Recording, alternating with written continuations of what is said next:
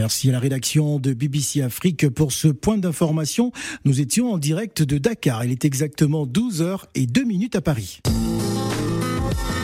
Les matins d'Africa. Avec Phil le Montagnard. Sur Africa Radio.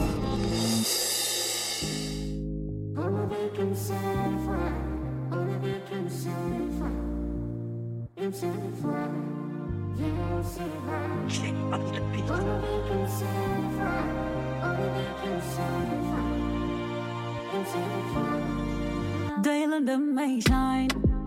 Bo bo, do you da?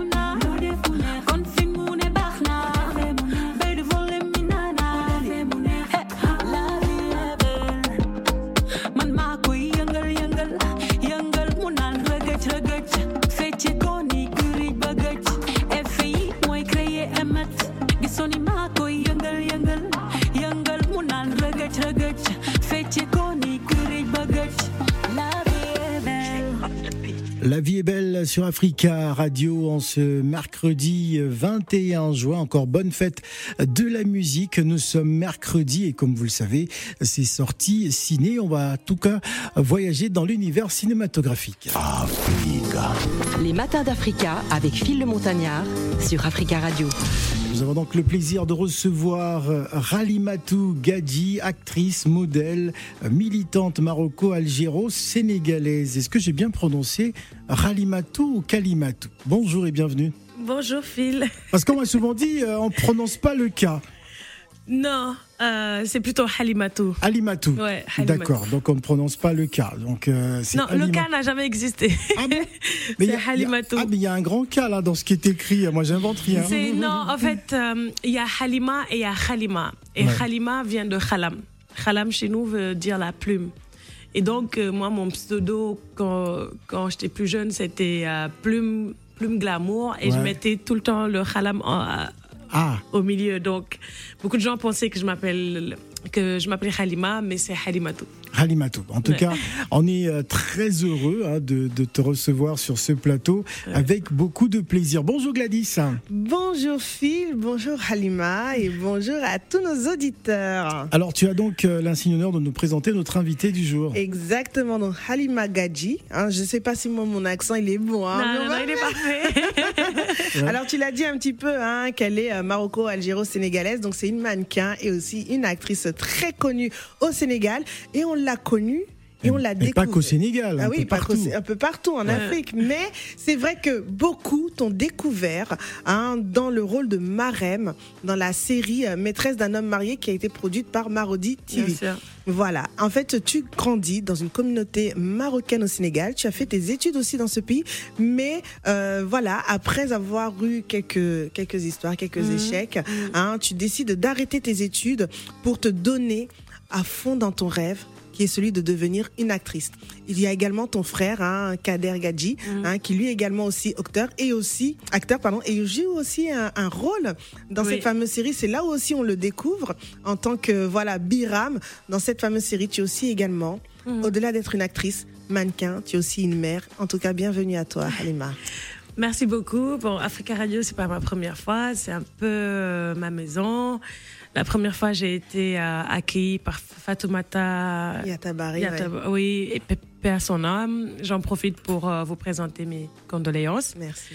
Et euh, oui, je salue aussi tous les auditeurs de Africa Radio. J'ai une grosse communauté ici qui me suit, la diaspora, euh, les Caraïbes aussi. Et voilà, merci, merci de m'avoir accueilli. C'est vrai que j'ai connu beaucoup d'échecs euh, dans mon enfance et je pense que si j'étais très tôt à l'école des beaux-arts, j'aurais réalisé mon rêve un, un- un peu plus tôt. Mais bon, Dieu en a décidé ainsi, je suis là et euh, c'est pas perdu. J'ai attiré mon frère aussi dans le milieu. On a joué ensemble. Pourtant, on a fait euh, d'autres productions av- av- avant Maîtresse d'un homme marié, mais Ouais. c'est vrai que c'est Maîtresse qui nous a propulsés et c'est grâce à cette série que j'en suis là aujourd'hui. Donc, euh, comme je le dis souvent, hein, quand on a réalisé Maîtresse, Mhm. c'était pour le Sénégal et ça a traversé les frontières. Ouais, ça c'est vrai. Et on s'est rendu compte que les femmes africaines souffraient de la même chose. Donc tout de suite, on est devenu le miroir euh, de la société africaine et euh, ça a dépassé les frontières. Et tu en fait, quand tu as vécu ça, comment tu l'as vécu, en fait, ce succès hein, quand euh, tu as eu à jouer ce rôle de marraine, hein, cette femme qui à la fois est la maîtresse et qui valorise et qui veut aussi sa place en tant que, Ouais. que femme Mm. aux côtés de Cher. Hein, Oui. Voilà, parce que euh, je le précise, hein, je l'ai je l'ai vu. Mm. Euh, enfin, comment tu l'as vécu ce succès? Il faut savoir que le personnage de Marem, ce n'est pas seulement le fait qu'elle soit maîtresse, c'est le fait qu'elle soit une femme euh, battante, indépendante, tu vois, une femme qui, qui, qui ose euh, dire les choses tout haut. Et bien sûr, il y a le fait qu'elle soit maîtresse d'un homme marié. Et à travers elle, on se rend compte que bah, aucune femme ne vient au monde pour dire euh, je vais être maîtresse. Beaucoup sont devenues maîtresses par des circonstances et. euh, et voilà, Marem est devenue euh, le porte-parole de toutes les maîtresses, l'héroïne des maîtresses. Et moi, moi, le succès, je l'ai vécu des deux côtés, autant positif que négatif. Positif dans le sens où euh, beaucoup de femmes s'identifiaient à moi et plusieurs autres femmes aussi s'identifiaient à à chacun des rôles euh, comme Lala, comme Jalika, Dior, etc. Et euh, le revers de la médaille, c'est qu'à un moment donné, je n'arrivais vraiment plus à gérer euh, la notoriété parce que j'avais perdu mon identité. Les gens euh, m'appelaient plus Marem que par Oui. mon vrai prénom. Je ne passais plus inaperçue. Il fallait avoir euh, un style de vie. C'est vrai que j'étais fatiguée. Est-ce que, est-ce que justement, euh, c'est un peu euh, le revers de la médaille, c'est-à-dire que euh, euh, tu n'étais pas préparé, hein, peut-être psychologiquement, à vivre tout ça? Non. Du ça- jour au lendemain, tu peux plus aller acheter euh, ton, ton, ton- ta baguette de pain ou Mais je oui. sais pas. Oui.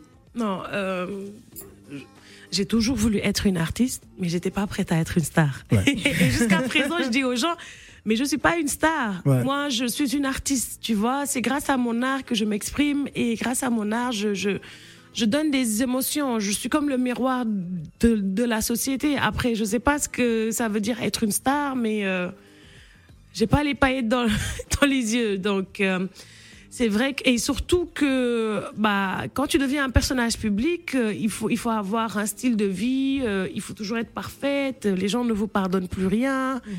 Euh, Vous êtes scruté. euh, voilà, ouais. vous êtes scruté, tout le monde euh, s'attend. Autant les gens veulent, veulent vous voir briller, autant aussi beaucoup de gens attendent votre échec. absolument. La chute, ouais. Et euh, surtout sur les réseaux sociaux, euh, il, il y a, il y a eu une vague de haine sur les réseaux sociaux par rapport à mon personnage et les gens ne savaient pas faire la différence. même dans la rue, il m'est arrivé d'être agressée. Ah, d'accord. Ra- Raconte-nous euh, euh, comment, peut-on agresser euh, une, une actrice par rapport à son rôle au cinéma? Bah, oralement, surtout, j'ai eu beaucoup d'agressions oralement. Une fois même ph- physiquement. Et les gens, ils avaient vraiment pris ça avec. À cœur Oui, à cœur. Incroyable. Moi, quand je jouais, je m'amusais. C'était comme un jeu. J'ai, j'ai- je me suis éclatée à jouer ce Est-ce que, personnage. est-ce que dans ce personnage-là, tu, tu représentais un peu, euh, on va dire, la, l'incarnation de, de, de la maîtresse, euh, enfin la maîtresse Mais tu sais, à un je suis devenue un danger pour les femmes mariées. ouais. Souvent, euh, je rencontrais, souvent, je rencontrais des femmes mariées qui me disaient, mais toi, on peut pas te présenter à notre mari. Toi, je veux. Et euh, je devenais, je, je suis devenue Ouais. une menace pour eux. Ouais. Alors que mais rien à voir. alors que rien à voir, rien à voir. C'est-à-dire entre mon personnage et moi, c'est comme, euh, c'est comme, c'est comme quand tu prends un, un mouton et puis tu l'habilles comme un loup. tu vois, au fond, c'est pas, c'est pas pareil quoi. Et euh, euh, gr- grâce à cette notoriété, moi, j'ai pu soulever des su- sujets sensibles comme la violence faite aux femmes, la violence faite aux enfants, parce que chez nous, on a beaucoup d'enfants de la rue qu'on appelle les talibés. talibés.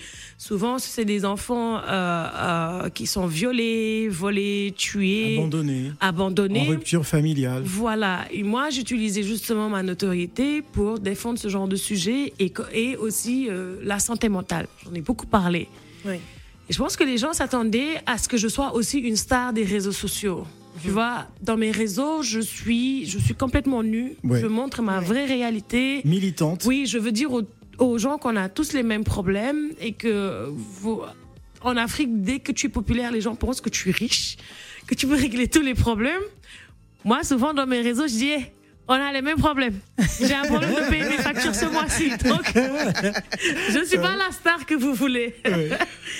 Et euh, voilà, donc euh, Ouais. c'est la courte histoire de, de Maître Alors, il y a un sujet que tu as soulevé, en tout cas, Halima, Mm. Est-ce euh, Est-ce que ça ne te dérange pas, Gladys? Euh, Désolé de te couper, Ah, mais je ah, voudrais absolument euh, qu'on raconte l'histoire de sa vie, hein. Alima Gadi, à travers cette, cette petite bande-annonce, et on revient juste après. Divisé entre deux Afriques, les rêves me battent. Vous avez peur alors que vous vous ressemblez, bande d'imbéciles.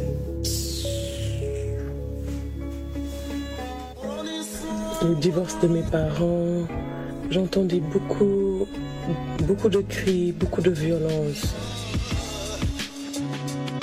Mon bec est dû à tous ces événements qui m'ont choqué émotionnellement.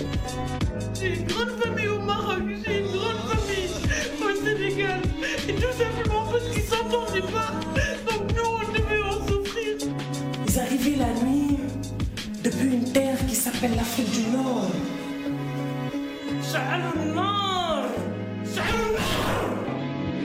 Je voulais être actrice parce que pour moi, être dans la peau d'une autre personne, c'est libérer de moi-même.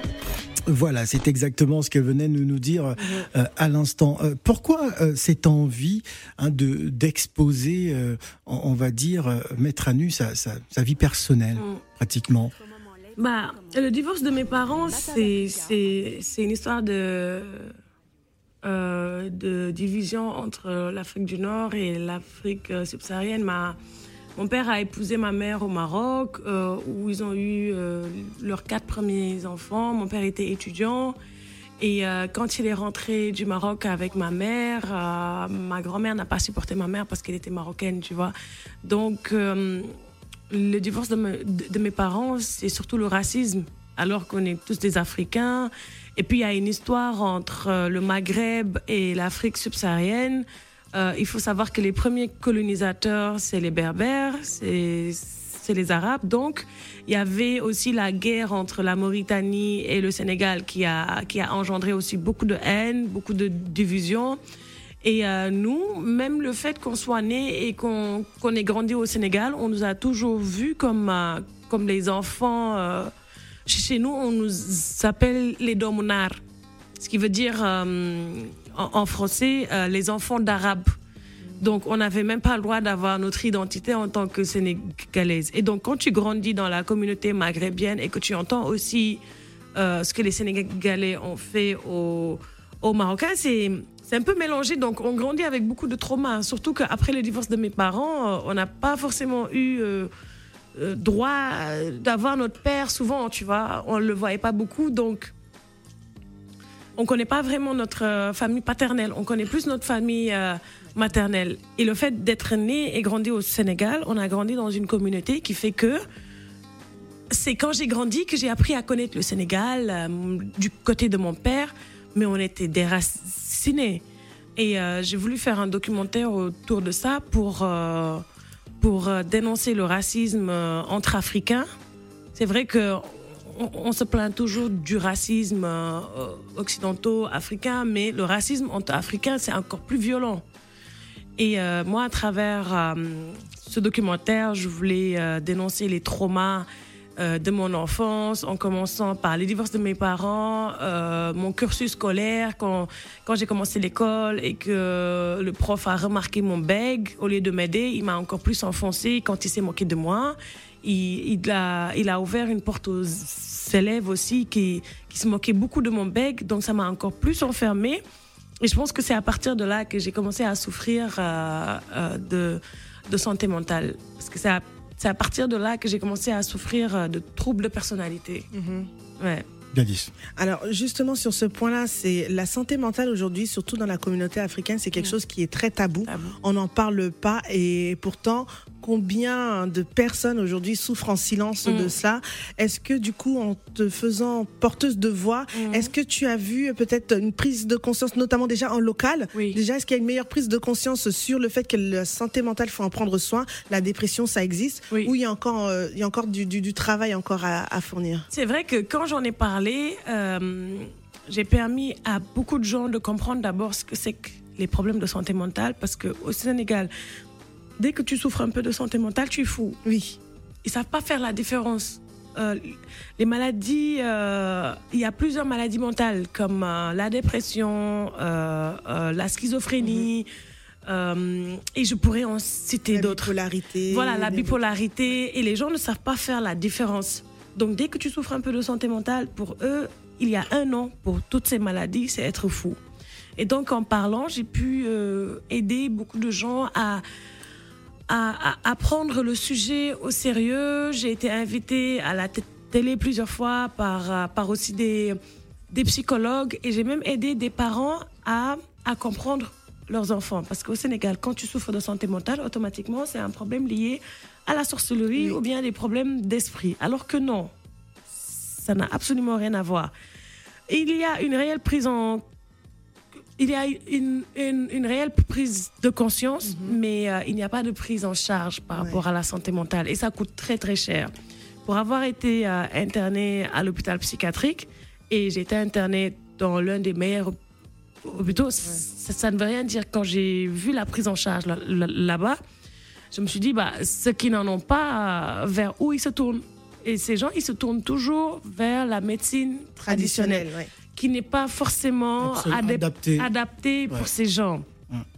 Et qui peut surtout aggraver euh, la a- situation. Il y a quelques mois de cela, euh, une mère a amené son fils qui atteint de, de sch- schizophrénie chez un marabout qui l'a tellement battu bah, que euh, l'enfant est mort. Il s'est réveillé euh, euh, avec des hémorragies et il a perdu la vie. Tu vois? Et ce genre de cas, souvent tu sors dans la rue, tu vois de jeunes de jeunes enfants, garçons comme filles, dans la rue, euh, complètement, qui ont complètement perdu la raison. Et souvent, les filles qui souffrent de santé mentale se font violer. Elles portent des grossesses. Elles ne savent même pas. Ouais, elles ne savent même pas d'où. euh, D'où ça vient Enfin, qui, est l'en- qui en est l'auteur, en fait Voilà. Donc, euh, il n'y a pas de prise en charge réelle. Ouais. On va revenir euh, sur le film parce que j'avoue qu'on est parti dans une dans un sujet très très passionnant. Mais nous allons euh, écouter la bande-annonce tout à l'heure et, et nous allons d'ailleurs marquer une pause et on revient juste après euh, pour la suite euh, des Matins d'Africa, toujours en compagnie d'Ali Magadji qui est donc notre invité hein, pour euh, ce mercredi 21 euh, juin. Je rappelle que nous fêtons la musique également sur Africa Radio. Ne bougez surtout pas, on revient juste après la pause. Les matins d'Africa avec Phil le Montagnard. sur Africa Radio.